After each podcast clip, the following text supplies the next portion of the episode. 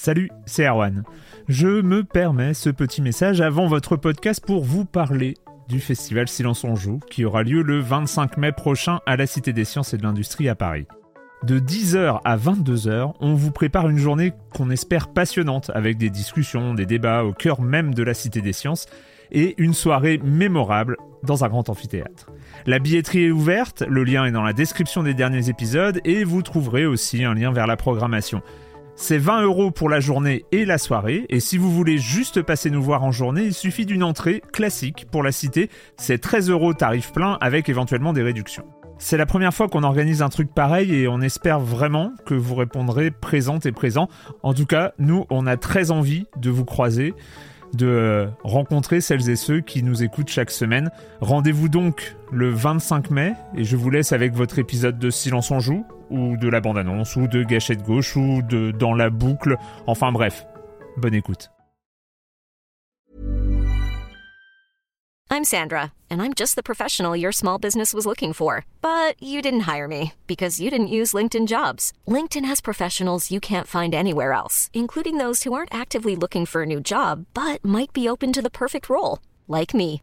In a given month, over 70% of LinkedIn users don't visit other leading job sites. So if you're not looking on LinkedIn, you'll miss out on great candidates like Sandra. Start hiring professionals like a professional. Post your free job on linkedin.com/achieve slash achieve today.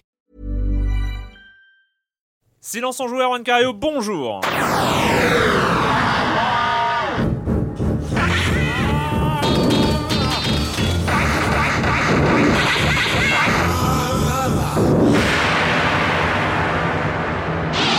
Cette semaine, on va parler de Lone Survivor euh, Director's Cut, pour le coup, euh, qui est en crossplay sur PlayStation 3, PlayStation Vita et sur PC. Et surtout, on va parler de la surprise. Bon, pour moi, ça l'a été, donc ça- peut-être pas c'est une surprise pour tout le monde, hein, je ne sais pas. Mais Assassin's Creed 4 Black Flag, euh, donc euh, l'Assassin's Creed annuel. Cette fois-ci, c'est Edward Kenway euh, qu'on commande et puis on va, on va en parler. En tout cas, pour moi, c'était une belle surprise. Hop, je spoil directement le contenu de l'émission, c'est formidable. On a plus rien à dire, quoi. on a plus- voilà. hein. Et, et ben, on se retrouve très bientôt pour parler de jeux vidéo. Pardon. Mais, et oui, et puis la minute culturelle, Monsieur Fall, le comme des comme, vous connaissez le reste du programme, et je commence en accueillant deux de mes chroniqueurs favoris, Erwan Higuinen des Arocs euh, et, de, et de la lettre du jeu vidéo sur les arocs.fr aussi. Oui, tous les week-ends. Et les- aussi d'un nouveau magazine sur le jeu vidéo dont le premier numéro sortira à la fin du mois. Encore Euh, Donc je vous annonce ça, oui, parce qu'il y a JV Le Mac qui est sorti. Là, ce sera autre chose, ce sera encore mieux. Il y a des gens très bien qui vont travailler, qui travaillent là-dessus. On est au boulot sur le premier numéro, donc je n'en dis pas plus. Je vous dis ni le nom ni la date, Ah oui, mais c'est à la fin du mois et il faut surveiller ça. D'accord, mais c'est. Ah ouais, t'as pas d'autres informations Non, non, non, non, euh, Non, non, on va pas tout donner d'un coup, donc euh, voilà. D'accord, on peut faire des spéculations sur Vous le pouvez nom, tout, euh, D'accord, bon bah, on va attendre ça en tout cas. Bah, tu reviendras nous en parler de toute Bah, façon. peut-être, oui. Hein, Ou, alors mon chef, hein, j'enverrai peut-être mon chef. Oh non, non, Non. non, non, non. C'est qui ton chef? Ah, je peux pas le dire. Et Patrick Helio de euh, du GDLI, du GDLI. Pardon, je, je- simple, je- hein. Bonjour, Erwan. Bonjour Patrick. Euh, euh, on commence avec toi, Erwan, avec des vaches françaises. Oui, des vaches françaises. C'est, euh, c'était, il y avait quelques, des trucs qui circulaient sur Internet. C'était pas très clair. Euh, la chose a été lancée euh, cette semaine. C'est pas encore tout à fait très clair, mais on en sait un peu plus. Donc, les vaches françaises, c'est un peu la rencontre de, de Kickstarter et des Humble Bundles. C'est-à-dire que d'un côté, on avait le financement participatif pour les jeux indépendants. De l'autre, on avait ces packs de jeux indépendants vendus ensemble. Là, c'est un peu la même chose en même temps. C'est-à-dire qu'il y a des packs de jeux indés euh, non terminés qui sont vendus. Donc, il y a, pour l'instant, il y a deux packs qui sont à 9 euros chacun. Je crois qu'il y a 5 ou 6 jeux pour euh, euh, PC, Mac, euh, Linux et Android. Enfin, tous les jeux sont peut-être pas sur toutes les plateformes, mais en gros, c'est ça. Il y a un pack total qui est pour la saison. Ils appellent ça la saison complète. Là, je crois que c'est 15 euros. D'après ce que j'ai compris, euh, quand on paye ça, on reçoit les jeux dans des versions qui sont pas forcément définitives. On reçoit les versions euh, suivantes. On aide les développeurs à les finir ou à les finir de, à- ou à faire des jeux plus ambitieux que ce qu'ils avaient prévu au départ. Et si on prend le pack de la saison complète, je crois qu'on reçoit d'autres jeux aussi dont on ne sait pas ce que c'est. D'accord. Tout, tout ça n'est pas très très clair. C'est français, mais c'est en anglais sur le site. Euh, Il y a plein de jeux, mais il n'y a pas forcément des infos sur ce que sont ces jeux comme ça. Mais ça vient de se lancer, donc je pense qu'il faut, euh, faut jeter un œil. Il y aura plus d'infos sans doute dans les jours qui viennent. D'accord, bon, on mettra un lien euh, sur, euh, sur l'article Silence on joue, euh, French Cause. Bon, ça, se re- ça se retrouve. hein, de Je toute pense, façon, oui, hein. sur Google. Ou alors on tombe sur des photos de vaches C'est possible aussi. ouais. C'est pas, impossible. Euh, Patrick, des chiffres, des oui, chiffres, encore des moment, chiffres. hein, qu'on Ah, n'avait mais pas oui, parlé mais de chiffres, oui, hein. mais C'est oui. ou les chiffres ou le rétro, ou du chiffre au rétro, bon, Ouais. à, à voir. Euh, non, des, des chiffres du côté de Steam qui fête ses 10 ans cette année, hein, si je dis pas de bêtises, ou qui a même passé les 10 ans, je crois que c'était Non, 2000, mais c'est oui, c'est là, c'est 2002. Enfin, c'est- bon, ils sont c'est en plein anniversaire. Ouais. On vient d'apprendre qu'ils viennent de passer les 65 millions d'utilisateurs dans le monde, avec une belle, une belle Progression. progression. On va y arriver. Euh, C'est difficile enregistré euh, euh, plus 30% sur euh, cette année, en un an. Donc Ouais. c'est une belle progression, ça marche bien. Et donc 10 ans, donc, euh, voilà, c'est plutôt un bon chiffre. euh, et puis on sait que voilà, on sait que chez Steam, il se passe pas mal de choses en ce moment, du côté du hardware, de tout ce qu'ils veulent faire, du côté des consoles et tout ça. Donc on va suivre ça de près. Et puis un autre chiffre qui est tombé ce matin, ce serait les 80 millions euh, atteints par la PS3 dans le monde depuis son lancement donc en 2007 en Europe et fin 2006 euh, au Japon. Donc c'est quand même une belle performance. On se rappelle que la, la bécane avait eu du mal à décoller au début avec son prix assez élevé, etc. Et que finalement 80 millions aujourd'hui, sachant que sa vie n'est pas encore terminée, euh, c'est plutôt On une est belle quand même un petit peu loin des 150 millions de PS2. hein. Ouais, c'est C'est- 150, donc certes. c'est- un peu plus de la moitié. Quoi. Voilà. C'est pas si mal. On aura peut-être du mal à atteindre le chiffre. Hein, on, peut viser, on euh, peut viser 40 millions pour la PS4, c'est euh, selon la logique.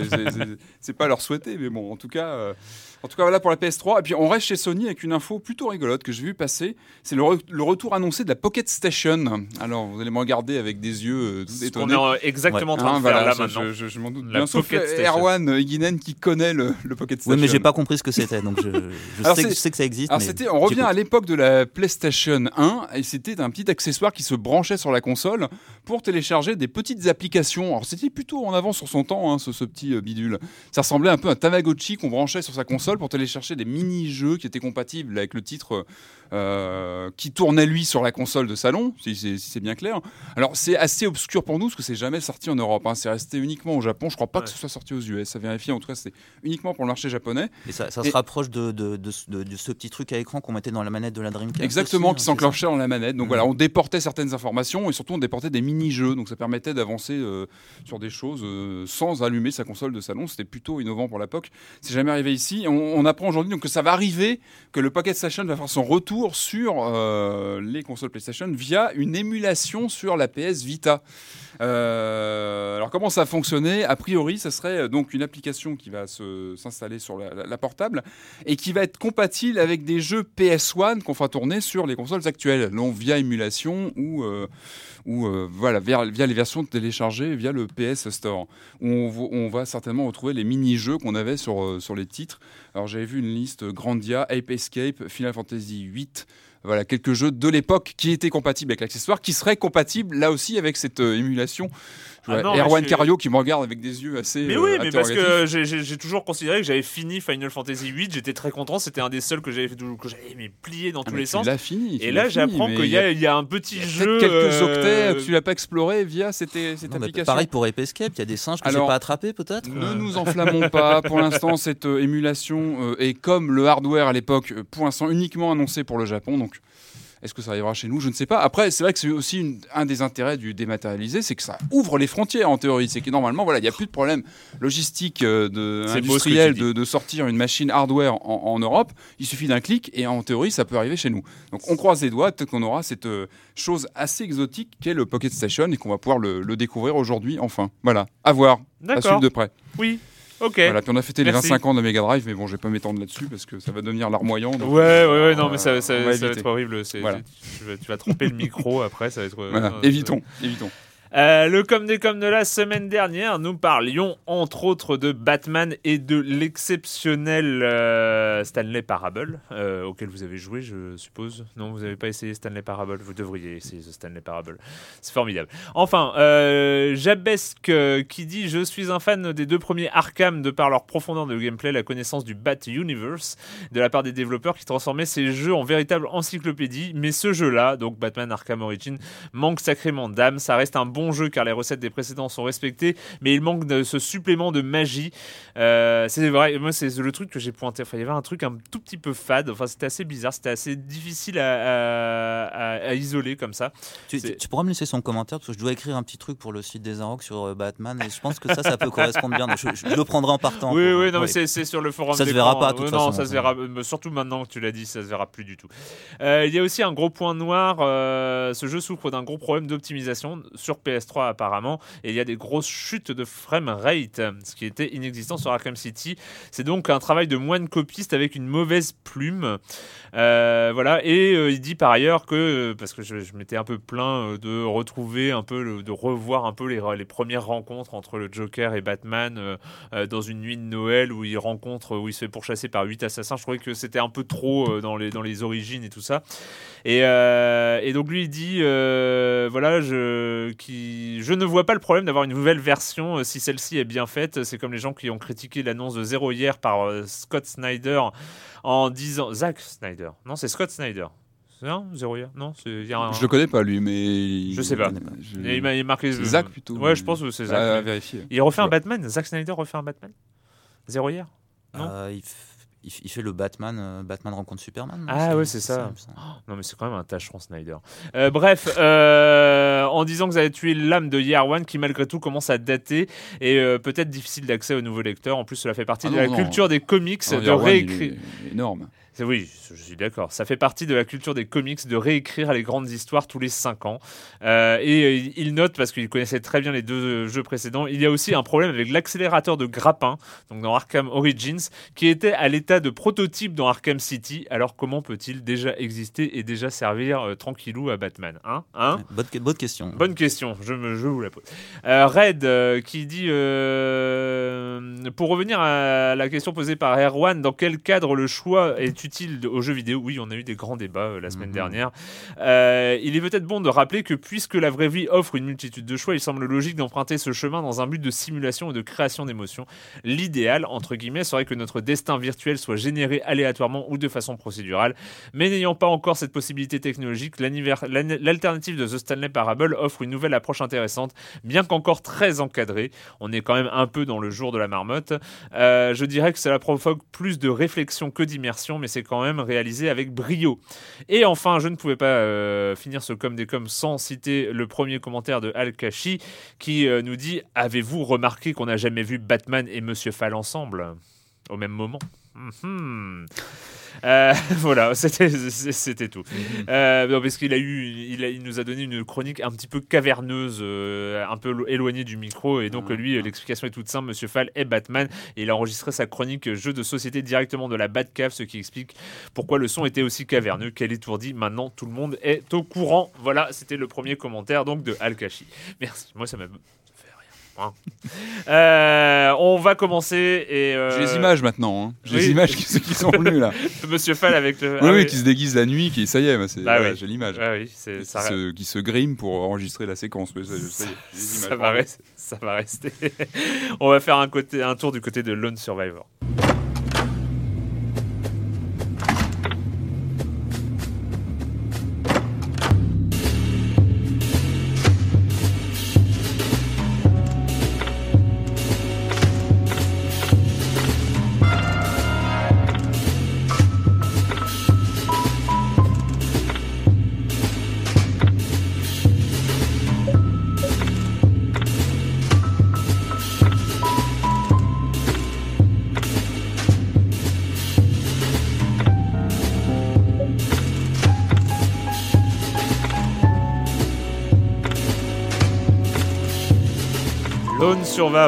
Survivor, euh, des pixels, de la 2D, un créateur de jeu, un titre indépendant euh, qui avait débarqué début 2013, je Mhm. crois, sur, euh, sur PC Ouais, et qui vient hein. d'arriver 2012, 2012. il me semble- il me semble que- Euh, avec des pré-alpha, des alpha, des bêta et ce genre de choses, euh, et qui vient de débarquer donc sur PlayStation 3 en crossplay sur PlayStation 3 et PlayStation Vita dans la version entre guillemets Director's Mhm. Cut. Euh, Patrick, Oui, alors bah oui, quand on est fan de Survival Horror, on, on cherche quand même euh, à trouver toutes ces pépites qui arrivent. On sait qu'il y a beaucoup de jeux comme ça qui sortent euh, en ce moment, toute une vague. hein. C'est un titre qui m'a fait penser à Home, qui est dispo sur Steam Ouais. aussi, où on voit un petit bonhomme comme ça qui se balade. Alors, on vous avez pu l'entendre à l'instant, la, la bande son est très importante dans ce jeu. C'est vraiment une des marques de fabrique. Je trouve que c'est vraiment un des points forts du titre, c'est son ambiance euh, sonore. Et on sait combien le son est important dans un jeu de d'horreur, survival, un jeu d'ambiance. Euh, alors pour situer donc euh, voilà le, jeu est donc euh, sorti sur PC un petit moment. Il vient d'arriver donc en version un petit peu améliorée sur console. Crossplay cross buy c'est-à-dire qu'on peut jouer indifféremment sur une des bécanes ou peu importe avec le même compte. Alors à l'écran donc on est sur un survival en 2D on incarne un personnage amnésique qui se réveille un beau jour dans son dans un immeuble. Et là, tout va mal parce que le- l'endroit est infesté de zombies, ou plutôt pas de zombies, de créatures glauques assez, assez anxiogènes. Assez Silent Euh, Hill-esque. Assez si- Silent Hill-esque. Et euh, alors moi, ce que j'ai tout de suite tilté, pourquoi je me suis penché sur ce jeu, c'est son look déjà. Euh, alors c'est étonnant, moi j'ai cru reconnaître vraiment la- le look des jeux Lynx de l'époque. C'est très précis, le jeu Lynx, il avait vraiment... Ah oui. Le, le jeu Lynx, il avait ses... ses, ses, ses- pixelisé. ce- euh, Voilà, avec des, Mm. des couleurs un peu étouffées, euh, en même temps voyantes et étouffées. Enfin voilà, il y a vraiment un, un pixel, euh, un, un look très très particulier au jeu. Ça marche plutôt bien. Alors la référence à Silent Hill est très judi- judicieuse parce que c'est vrai qu'on les monstres, l'univers, il fait penser. Alors j'ai un petit peu fouillé parce que c'est vrai que je suis venu au jeu par son look, parce que voilà, parce que ce qui l'inspirait. Et alors je me suis rendu compte que Jasper Byrne, Burn, qui est l'auteur, avait développé un certain Sandless Mountain 2. Alors je suis allé chercher ça, j'ai essayé. Et en fait, c'est très intéressant, c'est que c'était une relecture en 2D de, de Silent Hill 2 D'accord. Plutôt bien fichu quand on le lance, c'est assez impressionnant. C'est qu'on voilà, c'est une relecture euh, euh, intégrale du jeu euh, en 2D.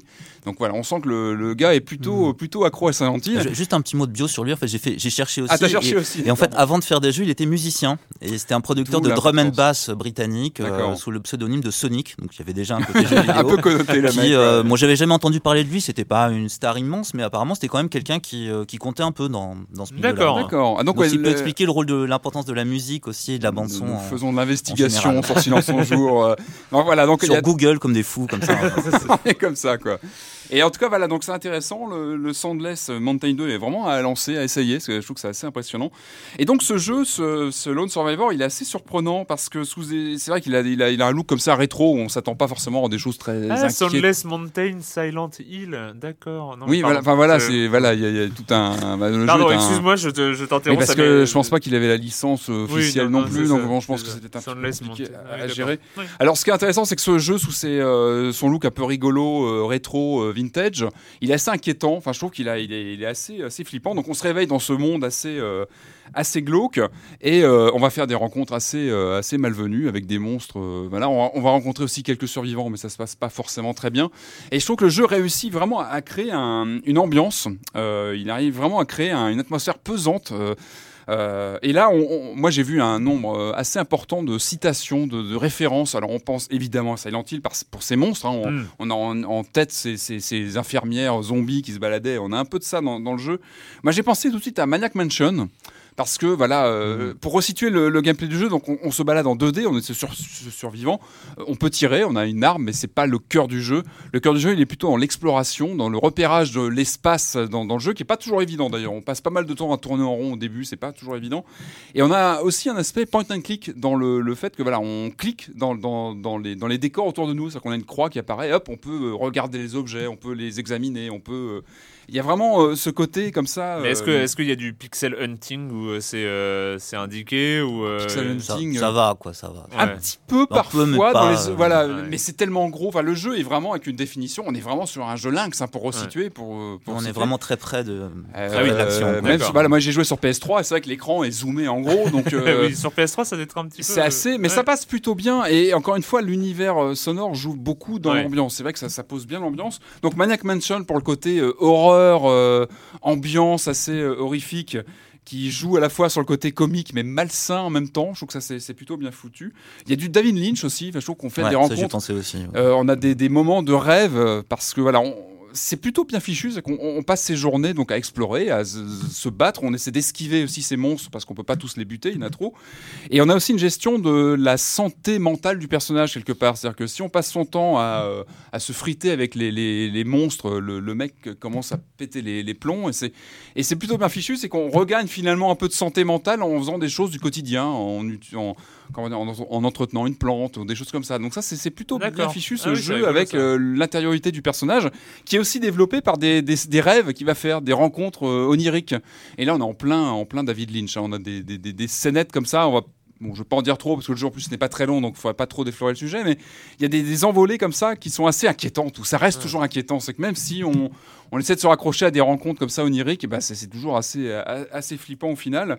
Euh, il y a même un, un côté assez Lovecraftien. Je sais pas ce que tu en penses, Erwan. Je connais pas tellement Lovecraft, mais. et je, euh, je trouve je- que pas lorne pas mal sur du sur, sur l'univers Lovecraftien avec cette intérior- intériorité suggérée du personnage et, et ça marche euh, plutôt plutôt bien. Euh, moi en tout cas j'ai bien ressenti cette sensation de, de survie qui est plutôt rare hein, dans le survival horror paradoxalement. Euh, la tendance aujourd'hui elle est plutôt dans l'action. hein. on parle de, de, de Resident Evil, de, de Silent Hill qui ont évolué plutôt vers l'action et des vraies sensations de solitude, de, de stress en solo. Moi ça fait un petit moment. Ça date peut-être de Zombie U sur Wii U où pareil, on était vraiment dans l'héritage pur et dur du survival euh, en solo où on sent tout seul. Et, euh, et ce jeu, même s'il est euh, finalement euh, assez simple dans son visuel et dans ses- sa mise en scène, ça fonctionne bien. On se sent seul, on se sent euh, on- assez angoissé par les rencontres qu'on fait, par les situations, parce qu'on se planque la plupart du temps. On gère aussi sa lampe, il faut faire attention à pas se faire repérer par les monstres. Euh, voilà, que dire de plus Erwan. Oui, mais c'est vrai qu'il y, a des- il y a des moments très très malaisants. Enfin, là, je vais raconter juste un petit truc, mais c'est vers Mhm. le début. Mais c'est un, moment où on, on tombe sur des gens. Je crois que Ah c'est oui, la première ouais, fois qu'on ah rencontre oui, des personnages. Terrifiant, terrifiant, ouais. Sauf qu'ils Ouais. sont, ils sont très bizarres, ils font la fête, on essaie de parler avec eux, de leur expliquer que c'est la fin du monde et qu'il faut pas faire la fête comme ça, mais il n'y a rien, il y Il a rien à faire. truc, ouais. Puis Ouais. on sort sur le balcon de, de la chambre, On puis parle à une rentre, on, on parle à une fille, fille, comme ouais, ça ouais. qui disparaît, si je me souviens bien. Ouais, Puis on revient dans la pièce, Et- et là ils sont devenus des espèces de zombies comme ça. Mais il y a plein, il y a plein Ah de ouais, choses non, comme ça où c'est. euh, Voilà, c'est pas, c'est pas terrifiant, mais c'est vraiment malaisant, quoi. Et- Enfin, si, ça m'a fait peur, moi aussi. Pourtant, j'ai joué sur Vita, donc pour avoir peur quand on joue sur la console portable comme ça, mais j'étais, euh, j'étais, assis sur mon lit, j'avais pris un plaid que je serrais contre moi parce que je faisais pas le fier. Et Non, mais on, ça- on ça se marche, sent hein. seul. Enfin, il y a vraiment un sentiment de solitude pendant tout le jeu.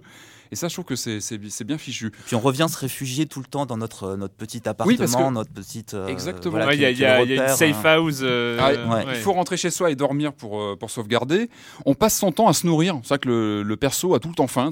Il faut Mm, tout le temps mm. manger, sinon euh, il s'évanouit et on revient, euh, on revient chez soi en fait. Ça c'est un peu le côté euh, euh, Lost in Blue, je sais pas si vous aviez fait les Oui, sur ces jeux de DS, hein. survie sur, euh, sur DS, euh, c'était sur une île, sauf que là ça devenait horrible parce qu'on pouvait pas faire trois pas sans mourir de faim, donc c'était un Alors peu, ça, ça Ah oui, rajoute oui, un oui, peu oui, problématique, mais il y a un peu, ça euh, embêté, alors c'est ouais, que ça va très il y a un peu vite cet et- esprit-là où il y, a, il y a aussi un jeu qui est sorti sur PC il y a pas très très longtemps, PC et Max, c'est Don't Starve, qui est aussi une sorte Oui, de jeu de survie où il y a un euh, peu cette logique Mantis qui ça. était euh, euh, venu nous, nous, nous en parler. voilà, donc il y a, euh, il y a ouais. comme une vague un peu comme ça de, euh, de, de jeux dont les personnages sont très très fragiles et il faut vraiment vraiment faire très attention. Et autrement, toi, tes impressions euh, générales sur euh, Lone Survivor euh, Moi, j'ai été très impressionné, mais déjà, j'ai un problème, c'est que j'ai un. Dans la vie, comme dans les jeux, j'ai de grosses difficultés d'orientation. Et là, dans ce, réseau hein. Non, non, il de, chambres, de pièces, avec des passages secrets, même avec la carte, enfin, c'était Ouais, j'ai eu le même problème. hein. Et comme en plus on est fragile, on a peu de munitions, il y a des zombies, enfin des créatures qui apparaissent, qui avancent lentement. Enfin moi c'était, j'ai souffert. J'ai pas fini, je, je suis resté bloqué. Mais on a pas mal d'objets à reprenne, mais, utiliser. euh, hein. On, ouais, on ouais. récupère de la, de la nourriture pour les attirer. Il faut jouer avec l'ombre, se cacher pour les faire passer. Il faut pas tous les désinguer, sinon on n'en finit pas. Et c'est Mm, pas du mm. tout une solution. Mais je suis d'accord avec toi. Il y a un petit souci de. On a du mal à se repérer dans l'espace. C'est vrai qu'il est en 2D, donc on se Ouais. retrouve vraiment avec les, les codes d'il y a 25 ans où on était avec des, des basculements de fenêtres. On a du mal à vraiment à voir l'espace en, en- en 3D. Moi, j'ai eu des petits soucis aussi avec la VF. C'est-à-dire que le jeu est traduit et de façon un peu approximative. Il y a des fois où Ouais, ça, c'est pas terrible, ça sort des cadres. Bon, c'est- un détail, on dira, mais bon, c'est un, peu dommage.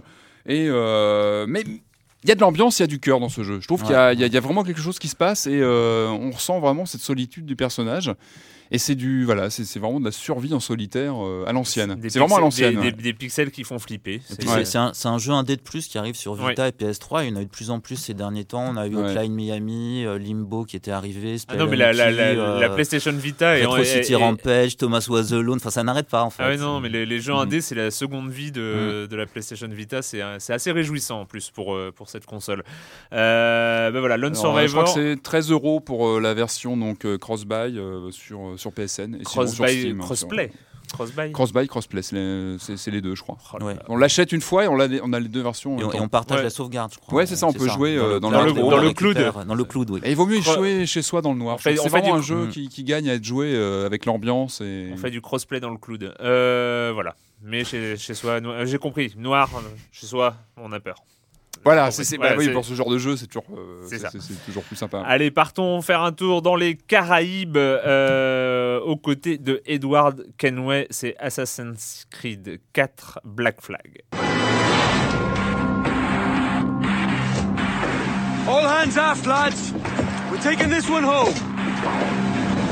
Once gold was your only care. I want a taste of the good life. An easy life.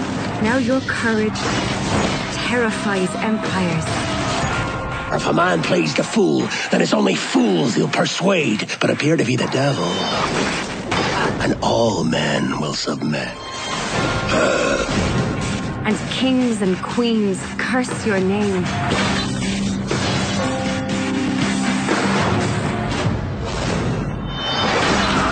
You defy them by living free.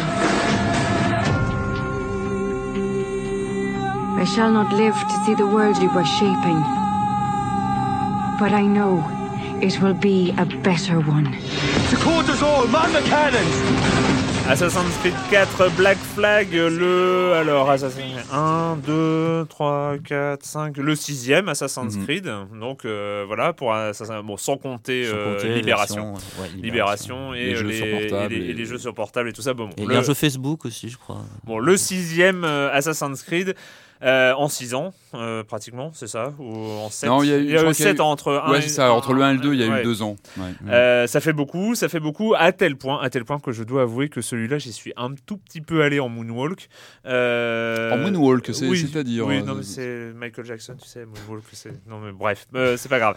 Le- en fait, j'ai vraiment, j'ai vraiment laissé à côté de la console pendant plusieurs jours. C'est pas possible. Non, non, mais c'était la première fois. C'est vrai que les autres Assassin's Creed, j'étais, j'étais un petit peu fébrile, j'attendais, et je sais pas, peut-être le, le 3 euh, que j'ai, bien aimé, hein, mais euh, bon, ou je- qui m'a pas transporté. euh, Ah ouais, alors moi, c'est marrant, c'est j'ai pas, l'inverse. j'ai pas le- été transporté depuis, j'avais pas été transporté depuis bah, euh, Brotherhood que j'avais fini quand même, que j'avais, bien aimé, et puis euh, voilà. Et euh, jusqu'au moment où on le met dans la console euh, et que on passe, on va dire les, les premières heures, euh, la première heure, les, parce que on commence, à- on fait la connaissance de Edward Kenway, euh, qui est quand même, qui a tout d'un sale gosse, corsaire, qui qui veut faire fortune, qui ne s'intéresse qu'à l'argent, qu'à sa propre gloire, qu'à sa propre destinée, très égoïste. Opportuniste. qui se retrouve complètement par hasard avec engoncé dans un costume d'assassin. Euh, il veut se faire passer pour un Ouais, assassin. qui, ré- qui récupère sur un cadavre. enfin, voilà, qui récupère, euh, voilà, comme, euh, complètement par hasard, et il va se faire passer pour un assassin. Bon, on va pas vous dévoiler le reste de l'histoire.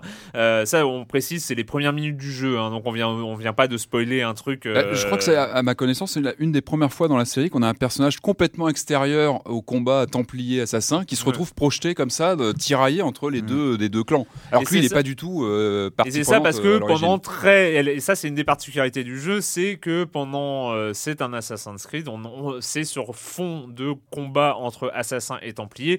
Mais le petit Edward Kenway va garder quand même son indépendance un sacré bout temps Ah, va, euh, oui, dans, faire, dans- euh, dans le jeu. Alors euh, voilà, il y a les assassins, bon, il n'est pas forcément très très éloigné des assassins, mais c'est voilà, ça reste un pirate et c'est un pirate avant tout, car nous sommes dans au milieu du 18e siècle, Mm. euh, dans les Caraïbes, à la grande époque des pirates de Nassau, de la République des pirates, c'est cette espèce de zone d'autonomie temporaire, hein, comme l'avait décrit Hakim Bey beaucoup plus tard. Mais c'est euh, voilà, c'est il y a un discours politique derrière, enfin une espèce de, de vision de l'anarchie euh, par les pirates. On découvre cet univers. Moi, euh, c'est il y a y a un truc, c'est la première fois. Enfin, ça m'a rappelé. Pirate de Sid Meier. Ah, bah, ouais, Euh, ouais, quand, quand euh, on avait ce plaisir de jouer un, un pirate, euh, mais euh, à, dans à la notes, grande, ouais. dans, dans les, dans les années 90. et euh, et, et c'était tripant de, de, Ah ouais. de parcourir les Caraïbes comme ça. Sauf que maintenant, on le fait pratiquement pas à la première personne, mais on le fait en étant de, dans Ah, le on est bateau. dans l'action. ouais. on est dans Ouais, l'action. Parce que ça se passait beaucoup dans nos têtes hein, quand c'était quand même le C'est pirate ça, de Seine c'est ça. Ah, le, le remake était un peu mieux Ouais. quand même, hein, on vivait déjà un peu plus dans le remake de 2007. Ouais, ouais, ouais, mais bon, mais, oui, euh, c'est sûr que là on est à une autre échelle. hein. Et vraiment, moi, j'ai été complètement conquis. On va continuer à en parler, mais je vais vous laisser la parole. Erwan. Bah, moi justement j'ai eu du mal au début. Ouais. Euh, Enfin disons, y a- y a- sans tout raconter, il y a des premières séquences où vraiment il y a bateau, etc. Voilà. Mais après on se retrouve assez vite à La Havane et on fait du, de l'Assassin's Creed classique, on grimpe au toit, on tue des gens. Euh, là je me disais oui bon est-ce qu'on m'aurait menti sur, sur cette histoire de pirate Mais après il arrive un moment où on prend la mer et surtout après avoir pris la mer on approche d'une île, on voit quelque chose, et là, il se passe quand même quelque chose. Ouais. euh, On n'est là- libre on est de vraiment suite, ouais, vrai n'est pas libre de non, suite non. de ces mouvements. Mais ouais. dès qu'on dès qu'on atteint la liberté, on se rend compte de cette carte, de cette Ouais. carte immense où euh, on navigue avec ces, ces- ces différents euh, points de vue par rapport Mm, au bateau en fonction de sa vitesse. Quand on est en vitesse de croisière, on est en vision extérieure du bateau. Avec, avec une, des sensations assez étranges, même Ouais. dans ce moment-là. Il y a une espèce de douceur de souffle comme ça quand ça passe. avec qui la est, euh, mer, euh, la mer ouais. qui est incroyable parce que euh, ça- la mer change en fonction de la météo et la taille des vagues change et le bateau face aux vagues. Enfin, il y a vraiment, il y a vraiment une, un, un vrai, vraie sensation d'être, euh, d'être sur la mer. Et, il y a- et c'est vrai ce que tu dis, on croise les îles Mhm. et on peut s'arrêter, on peut euh, arrêter son bateau, sortir de son bateau et c'est dans la continuité. Ouais, C'est-à-dire ouais, que c'est la différence avec Assassin's Creed 3 où Ouais. les, les scènes navales étaient séparées. En fait, Ouais. il y avait l'écran de chargement. Enfin, c'était. c'était Et là, on est ouais. vraiment dans les mêmes continuités, rigide, ouais. euh, sauf sur les quelques grandes villes où il faut Mm. s'amarrer Ouais. et où il y a un écran de, de- de chargement. Je crois qu'il y a trois ou quatre grandes villes euh, comme ça. Mais le reste de la carte, voilà, on gare son bateau, entre Et guillemets. D'ailleurs, ce qui est pratique, c'est qu'on euh, peut compter sur nos, nos, nos seconds pour euh, vraiment l'accoster correctement. Nous, si on veut, on peut se jeter à l'eau pour nager jusqu'à l'île. Moi, c'est ce que j'ai fait, Ouais, je fais parce que j'ai la ouais. flemme, c'est un peu compliqué de, de, de garer la, la bête. Donc, euh, mais c'est pratique. Oui, tu, tu, tu, tu l'as- Voilà. Faites le créneau à ma place, euh, Mm. moi j'y vais. Euh, et euh, oui, alors toi, le, le côté Assassin's Creed classique, entre guillemets, c'était. euh, Non, j'ai été content de le retrouver plus tard dans le jeu, mais Ouais. euh, me, re- me retrouver plongé là-dedans pendant, je sais pas, peut-être deux heures ou quelque chose comme ça, j'étais un peu déçu et en fait ça rejoignait une crainte que j'avais au départ. C'est quand j'avais appris ça, qu'il y avait un Assassin's Creed avec avec des pirates, je me disais mais pourquoi ils nous ont pas fait plutôt un vrai jeu de pirates? Est-ce qu'on va pas se retrouver euh, Ouais. accroché à des mécaniques de jeu qu'on va être obligé de euh, de, de, de- de plaquer là-dessus et le, le pirate sera juste une couche supérieure? C'est une impression que j'ai pas totalement évacuée en fait. Il y a des moments où je me dis quand même que peut-être ça aurait pas été si mal qu'on ait un vrai vrai jeu de pirate pensé complètement comme ça. Mais, euh, mais ça va, c'était l'impression du début, j'en suis quand même sorti de ça, même si j'ai quand même un tout petit regret qui reste. Mais c'est vrai que le, dé- le début est très étrange, comme si, euh, comme si à Ubisoft ils avaient voulu nous faire rentrer très très très très très vite dans, dans le cœur du jeu. Mm. Euh, on a Ce qui, est, oui, l'impression. ce qui est l'inverse du 3, où Ouais. on avait toute une, une introduction que moi je trouvais très réussie d'ailleurs, hein, l'intro Ouais. du 3. Moi je- j'étais de Ouais. ceux qui trouvaient que c'était plutôt un.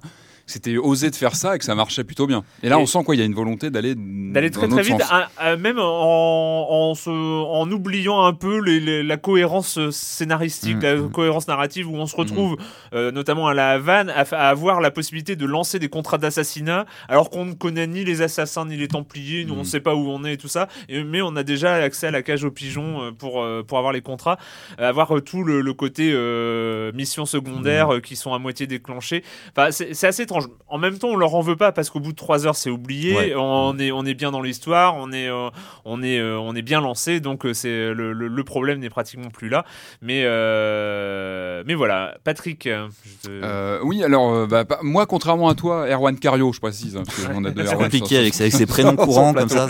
Alors contrairement à toi, moi je l'attendais de pied ferme parce que il y avait cette promesse de monde ouvert, de de- d'univers de, piraterie qui est quand même assez assez tripant.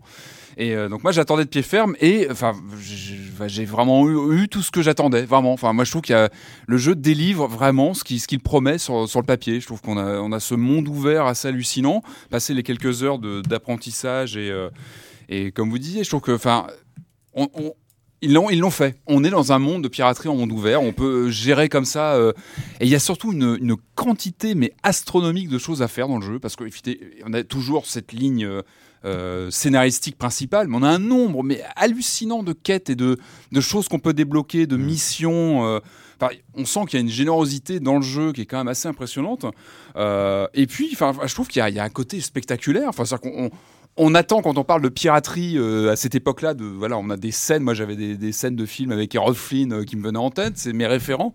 Et on sent que tout ça, c'est dans le jeu. Enfin, on a, on a ces combats. Moi, j'ai, j'ai eu des, des, des scènes de, de combats contre des forts que j'ai trouvé mais hallucinantes en termes de mise en scène. Enfin, Ouais. je trouve qu'il y a une ampleur dans les combats euh, assez, assez bluffante.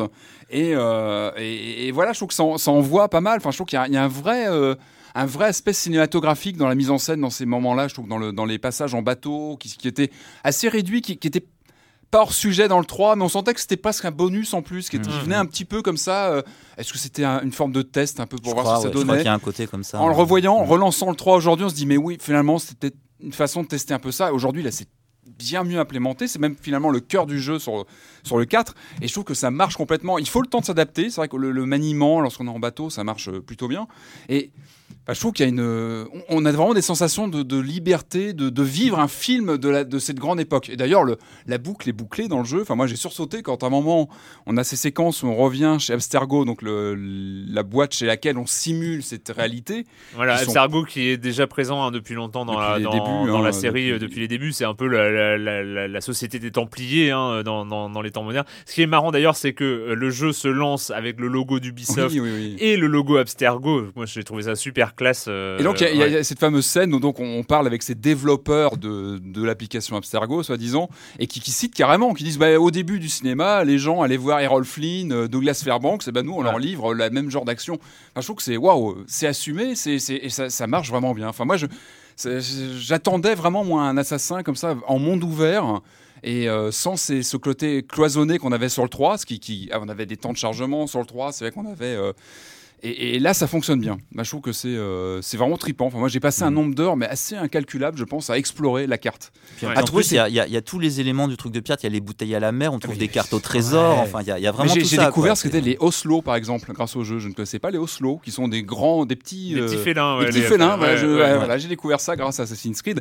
Il faut aussi soulever ça, c'est que il y a toujours ce souci dans cette série de, de- de représenter le mieux possible une époque. On a, donc voilà, on a eu l'Italie de la Renaissance, on a eu la Révolution américaine dans, dans le dernier. Et là, on sent voilà, qu'il y a un souci de, de, de- recherche euh, visuelle dans les Ouais. décors, dans les personnages. Ça reste un jeu vidéo, bien évidemment. Mais derrière, il y a toujours Mais on apprend euh, des petites et choses. notamment, bah, voilà, ça donne envie de, de se renseigner sur l'époque. De... Et, Mm. et, enfin voilà, je trouve. Et chapeau, comme on a quoi, croisé, chapeau. euh, comme on a déjà croisé Machiavel, euh, comme on a déjà, ouais. croisé euh, Franklin euh, euh, pendant, euh, la- Barbe dans les Amériques. Et là, on rencontre Barbe euh, Noire, Rackham, enfin euh, vraiment les Même les villes, enfin, je trouve que voilà, on apprend, euh, enfin voilà, on découvre Ah, les ambiances. Nassau, euh, la Havane, Kingston, euh, avec vraiment. des, moi, je trouve qu'il y a des ambiances dans les villes Ouais. différentes. Je trouve qu'il y a vraiment des, des choses. euh, Et puis il y a tout ce côté, tu, tu, tu, tu, en as parlé, de pirate. C'est-à-dire que le, le ou un peu, alors de façon moins, c'est pas le centre du jeu, mais on a aussi tout ce côté gestion euh, de ses biens. C'est-à-dire qu'on va aller attaquer euh, à l'arrache comme ça un bateau, on va récupérer ses biens, on a la longue vue, on va vérifier ce qu'il a sur lui, hop, on peut décider d'attaquer, prendre ce qu'il a. On, on- on peut développer ses ressources. On recrute peut- des pirates on aussi recrute pour des notre pirates. équipage. Moi, j'ai trouvé que c'était un des points les peut-être les plus malins euh, qu'il y a dans le jeu parce qu'il y a la trame euh, scénaristique principale qui est alors euh, quand tu dis que la mer est au cœur du jeu, bon moi je, je suis pas forcément d'accord. Il y a quand même le cœur du jeu, c'est aussi un jeu assassin hein, où, euh, entre- enfin, euh, mais ça c'est se une grosse complète, partie hein, du ça jeu. se complète. Mais hein. la- dans les parties euh, scénarisées, dans la trame principale, on est beaucoup à jouer l'assassin, normal. hein. Et Alors il y a des parties en mer, mais Ah, la, puis grande majorité des, grands, des, des grandes missions, Des euh, c'est dizaines euh, de missions d'assassins c'est, oui, dans les euh, villes. c'est des missions où on est à terre Et les recherches de trésors aussi. il Faut, faut- faut et les recherches de trésors. Oui, les recherches de trésors sont fabuleuses. tout, tout est très bien fait là-dedans. Mais il y, a, y a un point qui est assez marrant, c'est justement comment faire pour laisser le joueur dans cette liberté, dans les Caraïbes, comme ça, à pouvoir naviguer tant qu'il veut. euh. Alors, il y a les déplacements rapides, hein, on rassure les, les, qui les sont, qui sont même auditeurs. facilités parce qu'on peut se téléporter de n'importe quel point de synchronisation Ouais. euh, à un autre. Qui Ouais. est- ce qui était, je crois Ouais, pas que c'est c'était dans les super rapide. ça. ouais. Ça, c'est une très bonne idée de, de gameplay. Même ça, dans- en bateau, on peut cliquer, on se retrouve. euh, Mais euh, quand, on fait, quand on fait les voyages, ça, ça peut être très très long d'aller à un point à un autre de, de la carte. Et comment faire pour inciter le joueur à jouer aux pirates? C'est-à-dire à aborder, à attaquer les bateaux euh, marchands, à les aborder Eh ben, on va mettre en dans la balance l'amélioration de son propre bateau. qui est Et en fait, et, et c'est capital, Ouais. mais sauf que pour améliorer son propre bateau, faut du bois, faut du métal. Et du tissu. On fait du crafting sans et s'en rendre c'est- compte. et c'est pas, euh, il, il- tombe pas du ciel. hein. Non, non, non. Surtout le métal. Le métal, il tombe pas du ciel du tout. Et il faut aller chercher les bateaux qui ont du métal. Et il faut, euh, faut vraiment. Et, et je trouve que en- ça, ça crée un vrai euh, scénario bis. C'est-à-dire qu'il y a Mhm. la trame principale et puis bah, il y a la, la quête d'amélioration de son bateau, de, de devenir un, On un fout vrai sa pirate. carte et on regarde qui passe à côté et qui on va, qui on va l'attaquer. Ouais. Parce qu'il y a fait- des missions où c'est clairement dit attention, votre bateau n'est pas assez performant. Ouais, alors pour- on moi, le je, moi, déconseille. je- ouais, moi, moi, je dis qu'on on y va quand on veut. Moi, je me suis que- cassé les dents. hein. J'ai eu des, il y a eu un fort que je devais désinguer que j'ai Ah, vraiment pas réussi avant de- d'optimiser mon bateau. On va continuer à parler euh, d'Assassin's Creed ah, 1, 2, Assassin's Creed 4 Black Flag, mais on va retrouver maintenant, comme chaque semaine, Monsieur Fall qui va parler un peu plus près du micro cette fois. Monsieur Fall de TrickTrack.net et sa rubrique jeux de société. Bonjour Monsieur Fall. Bonjour mon cher Erwan, cette semaine je vous propose l'aventure, la grande aventure, l'immense aventure grâce à Mice and Mystics, un jeu signé Jerry Antorn et Monsieur Bistro. Oui, c'est son nom, Monsieur Bistro. que voulez-vous? En tout cas, le jeu est édité en français par Philosophia. C'est un jeu pour 1 à 4 joueurs à partir de 7 ans, pour des parties de 75 à 90 minutes. C'est un jeu avec des scénarios, car c'est un jeu où vous allez vivre l'aventure avec vos compagnons de route. Vous allez monter une équipe, mais c'est un jeu coopératif. hein. Vous allez œuvrer ensemble pour taper le vilain méchant pas beau. Mais ce vilain méchant pas beau vous a lancé un petit sort et vous voilà transformé en petite souris qui est ridicule. D'où l'immense aventure, car vous voilà dans des, dans des couloirs gigantesques, des pièces immenses pour tenter de vous en sortir et vous allez affronter des vilains pas beaux, des choses étonnantes comme par exemple le chat de la cuisine qui, quand il va vous voir, ne va penser qu'à une chose, c'est vous manger. Donc c'est ça qui est rigolo dans Mice and Mystic, ça reprend tous les, tous les caractéristiques des jeux d'aventure médiévales fantastiques à base de sorts et de gros méchants, des trolls et des hobbits, mais cette fois-ci dans la peau de, petites souris. Alors c'est un jeu avec des figurines, les figurines sont extrêmement bien faites, elles sont nombreuses et belles, et vous allez affronter des figurines de rats ou vilains pas beaux, armés d'aiguilles à tricoter qui vont vous en vouloir et vous crever les deux yeux comme des vilains méchants. L'idée c'est que donc vous allez vivre des scénarios avec des objectifs, traverser une cour, rentrer dans la cuisine, récupérer je sais plus quoi, enfin bref, des aventures que vous allez pouvoir jouer de manière comme ça euh, solitaire, euh, détachées les unes des autres, ou en campagne pour progresser, aller vers la fin, affronter le grand vilain pas beau méchant et lui péter ses dents. Donc and Mystic est très plaisant, c'est un jeu où vous, lancez, vous allez lancer des dés, la boîte est pleine de dés, donc si vous aimez pas le hasard du tout, vous aimez tout contrôler, n'essayez pas and Mystic. Par contre, si vous aimez les jeux d'aventure de ce type-là, les trucs d'heroic fantasy euh, à base de- de- d'ambiance bien pesante et bien, bien placée, ce jeu est très bien puisque il, euh, il détourne tous ces, tous ces classiques et vous propose une autre vision du, du jeu de combat médiéval euh, immersif. C'est très plaisant. Moi-même, je, me suis bien amusé en y jouant avec les sorts à lancer. Tout ça. Enfin bref, c'est très plaisant. And Mystic, je vous rappelle le nom des auteurs, Jerry Harton et Monsieur Bistro, le fameux Monsieur Bistro. C'est en français chez Philosophia. C'est pour 1 à 4 joueurs à partir de 7 ans, d'où le côté familial est très facile, mais pas stupide. Je, le redis, c'est pas stupide. Ce jeu dure entre 75 et 90 minutes. Les scénarios, vous pouvez les refaire plusieurs fois. Ça coûte entre 55 et 60 euros parce que la boîte est extrêmement bien pleine. Et moi, mon cher Erwan, je vous dis à la semaine prochaine. À la semaine prochaine, Monsieur Fall, Monsieur Fall de TrickTrack.net pour un jeu d'Heroic Fantasy où on lance des dés, où on fait plein de bruit avec des dés. Euh, la minute culturelle, il nous en avait déjà envoyé une euh, il y a deux semaines, je crois maintenant, trois semaines parce qu'on avait fait une pause. Euh, C'est Etol qui euh, nous a fait une série de questions. La deuxième partie est thématique, pas la première. Euh, Zelda A Link Between Worlds est présenté par Nintendo comme la suite de A Link to the Past. Pourtant, ce dernier a déjà eu une suite officielle. Quel est ce jeu et sur quel support est-il sorti? C'était pas Link's Awakening sur Game Boy? Nope. Non. C'était pas le jeu sur GameCube euh, jouable à 4 euh, Comment il s'appelait Force euh, Word Force Word Nope. Ah non, ouais. C'était quoi alors Il s'agissait de BS, The Legend of Zelda Unch- Ancient, Ancient, Ancient, je ne sais, oh là là, je perds mon accent, Ancient Stone Tablets. Pardon. Et BS, BS signifie Broadcast Satellite View. D'accord. Un périphérique- ça, on l'a- pas eu chez et nous. non, et l'exotique, c'est un périphérique de la Super NES sorti Ah oui. uniquement au Japon et permettant de télécharger des jeux via satellite. Le jeu est graphiquement et dans ses mécaniques très proche de A Link to the Past. Pourquoi n'est-il plus possible, plus possible, je vais y arriver, je suis, je sais pas ce qui m'arrive aujourd'hui, euh, plus possible de jouer à ce jeu sur une machine d'origine? Parce qu'il fallait se connecter à une heure précise pour y jouer, c'était pas ça, une diffusion par satellite? Exactement, le jeu ne pouvait satellite. être Le jeu ne pouvait être joué qu'avec une connexion avec le satellite et uniquement en direct, c'est-à-dire à certaines heures précises pendant certaines semaines de 1997. Un timer, un timer d'une heure limitait le temps de jeu à chacun des quatre épisodes, de chacun des quatre épisodes. C'est incroyable. En dehors de ces périodes de jeu, euh, en, dehors, en dehors de, cette période, de ces périodes, le jeu ne se lance tout simplement pas. Les musiques et certains commentaires audio étaient transmis par la liaison satellite. Le jeu est jouable aujourd'hui grâce à l'émulation, forcément. Et enfin, euh, alors il, est, il dit, il est possible que la question suivante ait déjà été posée, mais on va la poser. Nintendo a présenté au CES 1987 rappelez-vous, un périphérique pour le Famicom Disk System, pour le point original, qui n'a jamais vu le jour. Que, que permettait de faire ce périphérique? C'était pas un tapis... Euh...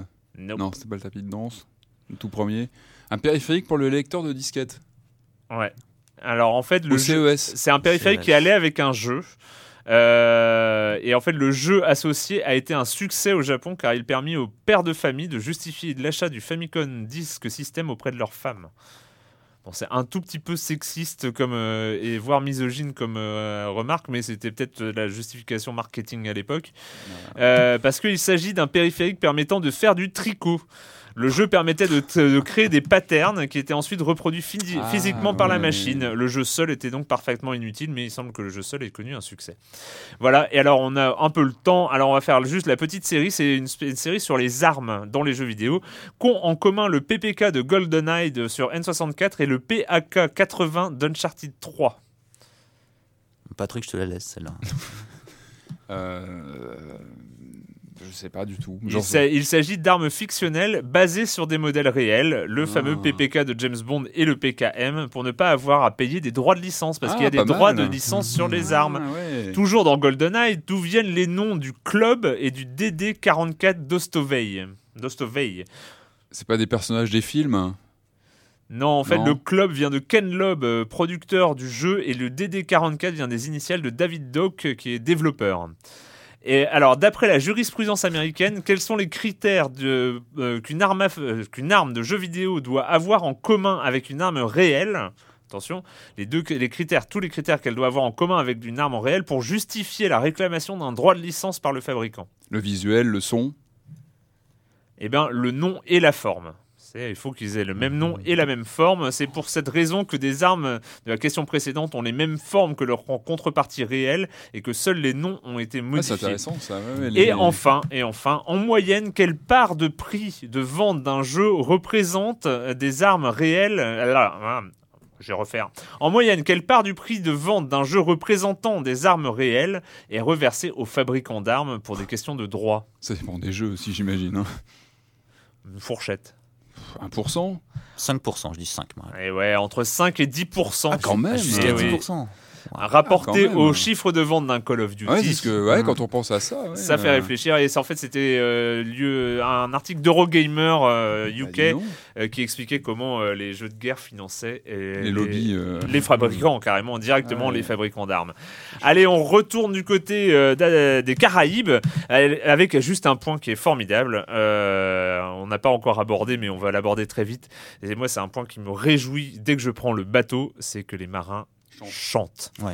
Et ça, Franchement, c'est exceptionnel. Et il y a notamment une chanson que j'ai sélectionnée là, euh, qui va rappeler des choses aux auditeurs de Silence on joue, parce que c'est euh, une adaptation de cette chanson avait été reprise pour le trailer de Dishonored. Euh, ils avaient fait le The Drunken Whaler, chanté par une petite fille à l'époque. Je ne sais pas si vous vous rappelez de, de, cette chanson, qui était une adaptation d'une chanson de marin irlandaise à l'origine, qui s'appelle The Drunken Sailor et qui est chantée par l'équipage de du, du, du quoi, de, comment il s'appelle ce bateau Je ne sais plus. Black, Black Doe, non Ouais, un truc comme ça. Euh, je ne sais. Ah là là, c'est horrible. Je ne me rappelle plus du nom de mon bateau. Euh, voilà, qui est chanté par l'équipage donc euh, de Edward Kenway et on écoute. Ça s'appelle The Drunken Sailor. Way, hey, up she rises. Way, hey, up she rises. Way,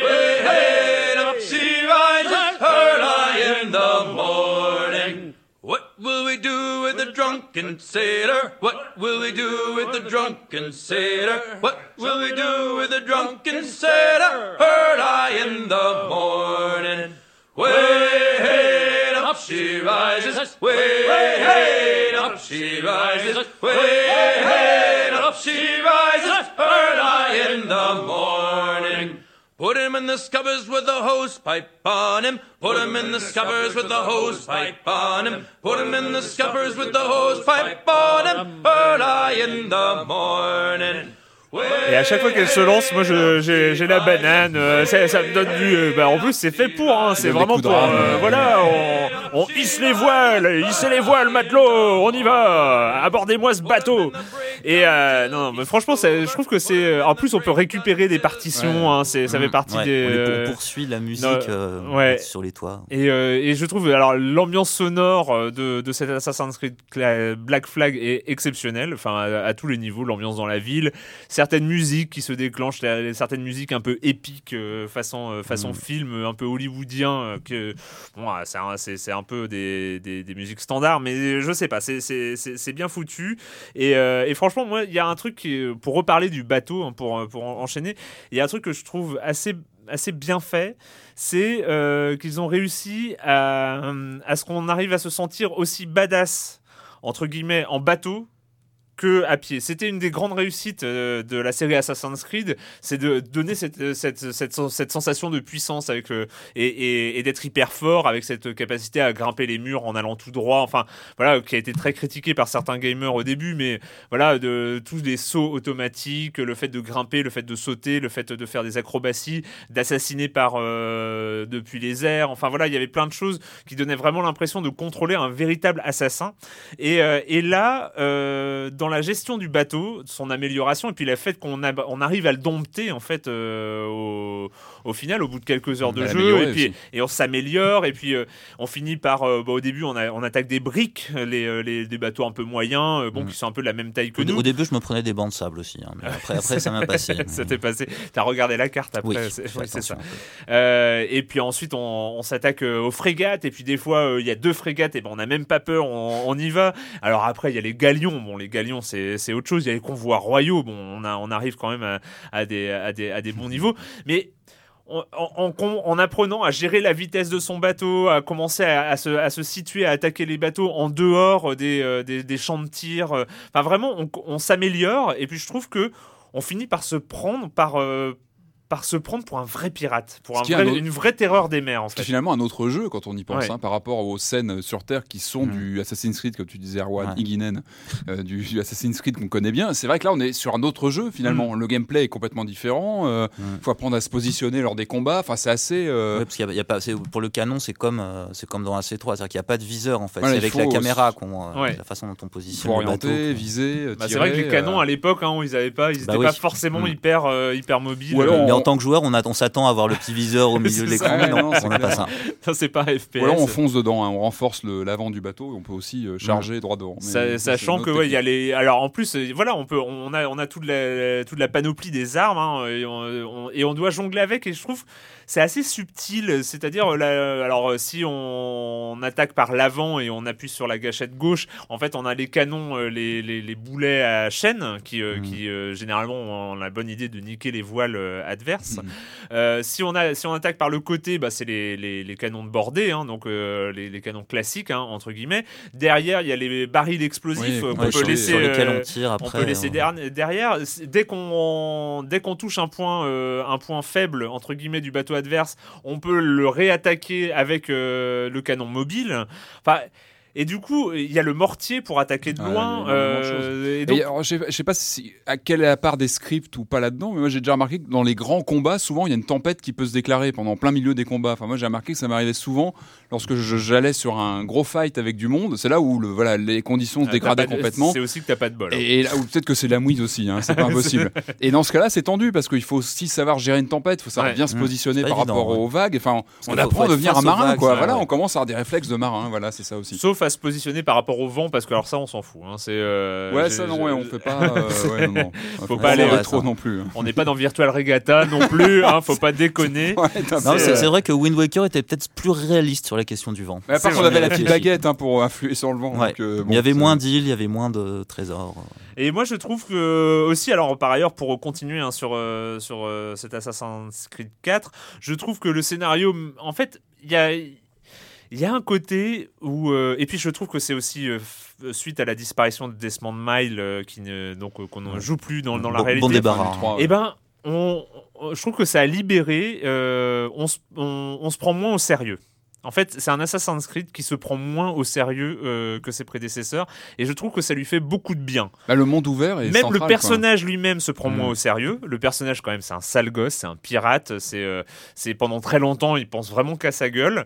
Euh, le jeu en lui-même, dans Abstergo, on se prend moins au sérieux parce qu'on est un peu dans un open space. euh, Enfin, Mise en abîme, ouais, du jeu vidéo. Enfin, c'est plutôt, c'est plutôt rigolo. on est, on est dans, on est euh, dans, dans le côté obscur de d'Ubisoft. On est à Bah, d'ailleurs, Il y a- Montréal. il y, a une vidéo, je crois que c'est chez Eurogamer, où ils ont, Ouais. où ils ont La comparé euh, ouais. l'intérieur des, des bureaux de l'open space d'Abstergo avec ceux d'Ubisoft Montréal. Et euh, effectivement, C'est très proche. hein, si Ah oui, non, mais, ça, ça, mais ça se voit parce qu'en fait les, les, les responsables d'Abstergo parlent français, enfin ont un accent québécois. Enfin, on sent que c'est voilà, c'est c'est le, le c'est la face cachée d'Ubisoft, c'est Abstergo. Et, et, et en fait, voilà, c'est un jeu qui se prend moins au sérieux euh, parce que je trouvais que dans les Assassin's Creed, surtout dans les périodes contemporaines et un peu dans les périodes euh, dans, dans, dans les périodes historiques. Voilà, des fois, ça se prenait un tout petit peu trop au sérieux. Et là, je trouve qu'on retrouve une légèreté dans tous les, à tous les aspects du jeu. Je sais pas ce que vous en pensez. mais- Ah ouais, non, mais je pense aussi ouais, que c'est un titre qui, qui est un peu somme dans le gameplay, je trouve, qui, qui résume un petit peu tout ce qu'on a vu comme avancé sur le, sur le 3 notamment. Mm. Euh, moi, je reste attaché au personnage de Connor que j'aimais bien dans le 3, avec le côté tiraillé du personnage. C'est- C'est un truc qui m'a un peu manqué. Moi, j'aimais bien le personnage principal du 3. Je trouvais Ah ouais. qu'au niveau scénaristique, sa, sa construction, la façon dont il évoluait, je trouvais ça plutôt bien foutu. Maintenant, ouais, mais, mais je pense que dans le 4, il y, a un- il y a un changement. Je pense que le, le monde ouvert, finalement, est peut-être est vraiment central, enfin est super important. La- L'appréhension du monde, de la carte, est vraiment au centre de l'expérience, je trouve. Peut-être plus que, euh, que, que la narration en elle-même. Ou... Et finalement, la narration, la narration s'inclut dans le concept d'open space. Enfin, après, enfin d'open space, de monde ouvert plutôt. C'est- voilà, c'est- La narration et le on concept d'open comprend, space. mais euh, se voilà, je trouve que voilà, tout ce- le jeu s'articule différemment hein, avec son, son monde ouvert. Mais il y a beaucoup de choses aussi qui ont progressé. Enfin, moi, je suis très sensible au côté contemplatif, donc j'ai j'ai Ouais, tendance ouais, à beaucoup beau. m'arrêter, regarder la lumière qui Mm. change. Il y a un moment, je m'étais perché sur un arbre, je regardais des crocodiles euh, en bas. Enfin, Oui, il y a plein de bêtes. Y a Après, j'ai bêtes, voulu ouais. plonger avec les crocodiles, ça, ça m'a ça, ça m'a fini. Mais, mais c'était Et- très chouette à regarder. Et même rien que les arbres libre euh, je sais Ouais. pas si vous vous souvenez, dans Assassin's Creed 3, il y avait certains arbres, certaines branches sur lesquelles on pouvait sauter. On les reconnaissait, ça faisait pas Ouais. très naturel. Ouais, ouais, et là, ça fait pas du tout ça, en fait. C'est beaucoup faut plus soigné. le temps de euh, c'est vrai. T'as raison qu'il y, a des- il y a certaines missions ou d'infiltration, il faut bien regarder par où Mm. on va passer. Et, et j'ai l'impression qu'il y a un peu du Far Cry 3 qui est passé par là aussi. Enfin, il y a, Oui. Au niveau des décors, des textures, Oui. des ambiances, euh, de la faune, de toutes les bestioles qu'on croise, plus ou moins agressives. euh, Sachant Et- qu'il y avait, y avait de l'Assassin's Creed dans Far Cry 3. Aussi, donc il y a, oui, il y a avec des échanges dans, les, deux sens. et et c'est bien, c'est aussi ce qui fait la force d'une Mm, d'une mm. boîte comme comme C'est Ubi clair. de pouvoir réutiliser euh, réutiliser les, di- les différents éléments et avoir une cohérence éditoriale.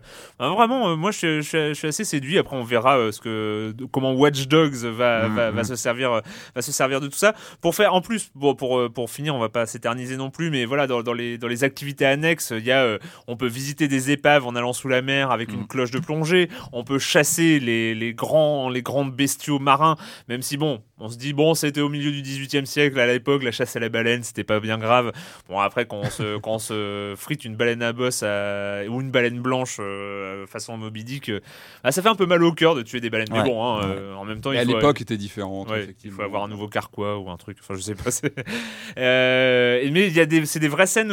Enfin, c'est des plein de mini-jeux de, de choses. On peut jouer aux dames. Bon, j'ai pas joué aux dames. j'ai- Alors quand j'ai vu que c'était les dames, j'ai tout de suite abandonné. Je ne sais pas si le jeu de dames est sympa. Mais c'est la première fois dans un jeu de la série que j'ai une impression d'avoir autant de choses à- que je peux faire à un moment Ouais. donné. On- Des fois, moi, je me suis arrêté dans une ville, je dis, mais j'avais un nombre hallucinant de, de petites icônes sur la carte en bas, mais, mais j'avais une vingtaine, quoi, entre un personnage que je pouvais attraper euh, qui courait, euh, entre une mission euh, principale, entre de- un meurtre activé, un assassinat plutôt. Enfin, c'est- nombre plus varié que dans les précédents Assassin's Creed, je trouve. Parce que quand Ouais. on voyait la liste des missions, c'était quand même un peu tout le temps la même chose. Ouais. ouais, ouais. Là, j'ai vraiment cette impression de variété. De euh, voilà, quand j'arrive dans un nouvel endroit, c'est un nouvel endroit, quoi. Et, et puis- et- et comme tu disais, les, les- les fans d'exploration peuvent y passer. des- Enfin, moi, Ouais. j'ai passé un nombre d'heures hallucinant à me balader, à juste aller voir les petites. Moi, j'adore aller voir les petites îles, comme Ouais. ça, et Ouais. explorer, trouver des bestioles. euh. Et puis il y a, y aussi des missions secondaires ultra scénarisées comme les missions Templiers qui euh, à chaque fois c'est une série de 4 5 missions très très c'est une petite histoire à l'intérieur de l'histoire, c'est c'est super C'est- bien c'est fait. des heures à chaque fois. de- Euh, ouais, on peut, et, euh, euh, et c'est voilà, c'est des missions secondaires mais ultra scénarisées. Enfin, je trouve voilà, il y a une vraiment un vrai sentiment de profusion et euh, moi je Ça tient la route. hein. je voilà j'y suis allé à reculons j'y suis vraiment allé à reculons c'était la première fois que j'allais à reculons dans un Assassin's Creed et la seule fois où j'y vais vraiment à reculons je me prends cette claque je suis très content de me l'être prise et, euh, et voilà Assassin's Creed 4 Black Flag PC PS3 Xbox 360 vous avez peut-être quelque chose à rajouter Wii U, Wii U, et, Wii puis, U. et puis bientôt PS4 et Xbox One. Ah Wii U en oui, même temps oui, que les que, gen. hein. euh, ouais, ce qui- bah, par contre, ce qui, ce qui peut amener à se poser des questions, c'est quand on sait que le développement de celui-là a démarré en 2011, c'est-à-dire à, l'époque, il y avait euh, Assassin's Creed Révélation qui se terminait et AC3 qui était déjà en chantier. Donc potentiellement, s'ils ont gardé les mêmes rythmes, ça veut dire qu'il peut y avoir deux Assassin's Creed en chantier en ce moment-là. C'est Oui, ça Donc, euh, ouais, Ouais, Qu'est-ce ouais. que c'est Où ça va aller euh, Oui, oui, bah on est, on est assez curieux. Je fais n'importe quoi avec, je fais du bruit avec mon stylo, c'est pas bien. Euh, et c'est d'ailleurs c'est dingue en fait. Je me posais cette question. C'est donc elles sortent dans deux semaines en fait les nouvelles consoles? Un mois. euh, fin, Euh, fin du mois. 22, 22 trois semaines. novembre, la Xbox et la PS4. Ouais, c'est deux 29, semaines et demie, hein. ouais. C'est deux Ouais, semaines et demie, hein. ouais. C'est dingue, c'est dingue comme on en a rien à foutre. Ça, ça approche. Non mais c'est vrai. Enfin ça, euh, non, vous, vous êtes Ah. euh, impatient vous ou, euh, Je vais pas lancer un Je- débat au bout de 58 minutes de podcast. Hein, je vais pas faire ça. Moi, je- j'attends de voir. Ouais, voilà, on est, on est. Moi, j'ai, moi, j'ai pas, j'ai pas vu le jeu ni sur l'un ni sur l'autre. Le jeu qui, euh, qui me fait me dire ça, il me la faut. Les, les deux ont l'air très bien, mais il n'y a pas le, euh, il y a pas le, Halo, le Mario 64. euh, Ouais. Voilà, il n'y a pas le, le Mario World ou euh, voilà, il y a pas le jeu qui Ouais. dit que ouais, ça, ça, il faut absolument que je l'ai chez moi. Pour l'instant. Bon bah de toute façon euh, on verra, on en parlera. euh, peut-être on fera, peut-être on fera une émission spéciale, peut-être pas. Enfin je sais pas, ça dépend. Ça dé- On va voir, euh, on va voir. Dans deux semaines on aura, on aura des consoles. Euh, bah voilà, euh, c'est fini cette semaine pour le jeu vidéo et la question rituelle à laquelle vous n'allez pas échapper. Et quand vous ne jouez pas, vous faites quoi, Erwan? Euh, je tweete beaucoup, mais c'est parce que j'ai découvert Twitter euh, après tout le monde, donc ça, ça tourne à l'obsession. C'est juste si je me relève pas la nuit pour tweeter. Euh, sinon, j'écoute Gesaffelstein, qui est un musicien techno, c'est un Lyonnais, qui a sorti son, son premier album il y a à peu près une semaine. Donc c'est euh, comment dire, c'est de, la- de, de techno qui reprend un peu aux racines de Détroit, années 80, 90, etc. Et en fait, c'est un disque que, que j'hésite à écouter parce qu'il me fait peur. Et quand pourtant, Ah, c'est, ce pas, disons, c'est assez lourd, c'est assez malaisant, c'est un peu une ambiance de fin du monde, mais c'est pas très très violent, c'est Tu pas du mets en fond, euh, tu joues etc. à Alan Survivor. Non, non, faut que, je faut que ça soit une, une occupation à part entière. Donc, il me fait Ah ouais. peur. Et en même temps, quand je l'écoute, j'ai l'impression que c'est la fin du monde. Mais c'est bien. Donc, voilà, c'est un disque que j'hésite à écouter, mais qui me plaît beaucoup. Et euh, dans le- pas, pas dans le style, mais dans, euh, dans l'ambiance, bizarrement, ça me fait penser à Outside de David Bowie, qui était un Bowie Ah, que j'aimais ok, beaucoup. Fabuleux, Auquel fabuleux. je trouvais aussi une ambiance de fin du monde et qui, et qui Oui. me faisait peur et que j'adorais. Donc voilà, même si musicalement il n'y a pas beaucoup de rapport. Je rappelle, Euh, euh, rappelle- Gesaffelstein. Gesaffelstein, l'album s'appelle Aleph. Euh, Il y a un truc que tu peux orthographier sur l'album, Euh, sur le groupe, euh, l'album plutôt. L'album Aleph, A-L-E-P-H. Sinon- D'accord. Sinon, il, il est en couve de Desinrock. Enfin, il y a deux couves cette semaine, mais il y a une des deux couves de Desinrock de cette semaine avec euh, ce garçon qui, est, euh, qui a l'air tout bien sous tout rapport, bien habillé, euh, tout propre sur lui, mais sa musique, elle fait quand même un peu peur. D'accord, Patrick. Outside, ça me, ça me Ouais. turlupine. Ah, Je vais, je vais, je vais tendre une oreille, ça, ça m'intéresse. Euh, non, alors moi, j'ai profité d'un cycle euh, Brian De Palma sur TCM qui est, il y a quelques semaines, qui vient de se terminer. J'ai découvert Pulsion que j'avais pas vu, j'avoue. C'était un manque dans ma dans ma filmographie de Palma. J'ai trouvé ça hallucinant, très très bon. C'est un de ces films qu'on voit un soir euh, sur le câble et qu'on se précipite le lendemain pour acheter en galette parce que, enfin voilà, j'ai trouvé que c'était vraiment un des meilleurs de Palma. Euh, tout début des années 80, un Michael Caine. lequel euh, Parce que je crois l'avoir vu, mais je, je Euh, pas. Parce que les noms, pulsion, passion. euh, Alors, Ça, une enquête avec- un Michael Caine, euh, psychologue. Psychologue, oui. Voilà. Voilà. Bon, bah, fabuleux, très Ouais. très bon, euh, très bonne film, photographie, musique. euh, vraiment un très très bon film et voilà que enfin bah, De Palma plus ça va plus je redécouvre euh, De Palma je trouve que vraiment on l'a souvent euh, estampillé euh, copieur de Hitchcock Mm. et je trouve que c'est beaucoup plus beaucoup plus profond que ça je trouve que justement sur sur Pulsion au contraire je trouve qu'il marie l'influence hitchcockienne avec euh, toutes les imageries du giallo de tous les films euh, italiens euh. enfin je voilà j'ai trouvé ce film hallucinant donc un très très très bon De Palma et, et voilà et sinon j'ai vu Gravity et je- bon je me suis remis je me suis remis Pulsion après mais euh, Ah oui. non non Gravity Toi non plus, t'as pas été non, emballé. non, alors. non, j'ai- bien aimé, mais j'ai trouvé que c'était. En fait, c'est surtout la bande originale que j'ai trouvé bien. J'ai beaucoup aimé la bande originale, plus finalement que le- le- l'orgie visuelle. Mm. C'est- C'est vraiment le son que j'ai trouvé vraiment bien foutu. Après, bon, voilà, sans plus. D'accord. Bon, bah, euh, moi je vais profiter de. Oui, parce que j'ai pas fait grand chose. Si, ah tiens, j'ai écouté. euh, Il y a le morceau que tu m'as fait, fait écouter sur Ouais. Twitter, euh, Rocky. Mm. Euh, c'est- La bande originale, c'est ça Non, Rocky non, 4 c'est un groupe, le- c'est un- lequel c'est le groupe groupe qui euh, lillois, oui. Ah bon C'est un groupe lillois qui Et c'est des auditeurs de Silence on joue. Oui, Ah. j'ai j'ai appris ça parce que j'ai j'ai retweeté. Ah, faites et tourner, les- tourner. Et les, et les- gars. et les gens étaient, euh, enfin, le, le compte officiel du groupe était euh, super content parce qu'ils étaient Mm. auditeurs de Silence on joue. Et donc, euh, Bah, alors, si- S'ils nous écoutent, on les salue d'ailleurs. on les salue. Bonjour. Euh, on les salue. Je mettrai un lien euh, sur euh, sur l'article de Silence on joue Ah vers oui. vers leur leur chanson. C'est sur YouTube et franchement, c'est C'est quel genre C'est très très.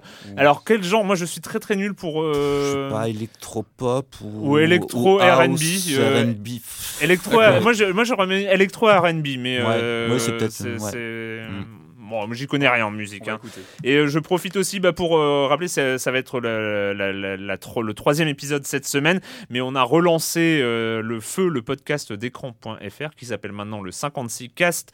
Euh, c'est tous les mercredis sur No Life et les vendredis, samedis dans ces eaux-là sur libération.fr. Donc c'est l'émission qu'on fait avec Camille Gévaudan sur l'actualité des internets. Et cette fois-ci, on a un truc qui s'appelle le quartier libre où on s'intéresse toutes les semaines monde libre, au logiciel libre, au savoir libre, au domaine public, à toutes ces choses-là qui sont formidables.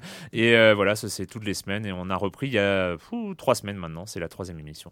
Voilà. Mhm. Je fais un peu de pub, d'auto-pub. Ouais. Voilà. hein, euh, hein. c'est du cross podcast. hein, voilà, c'est du Ing, cross mais ing à la podcasting, fin. euh, du cross podcasting. Exactement, c'est nouveau, c'est tendance et ça va faire le buzz. Euh, voilà, et nous on se retrouve. Bah merci messieurs. Euh, à la technique, c'était Marc Quattro et euh, il veut jamais que je cite, mais si, si, si, il faut. Et nous on se retrouve très bientôt pour parler de jeux vidéo sur chez nous. Voilà.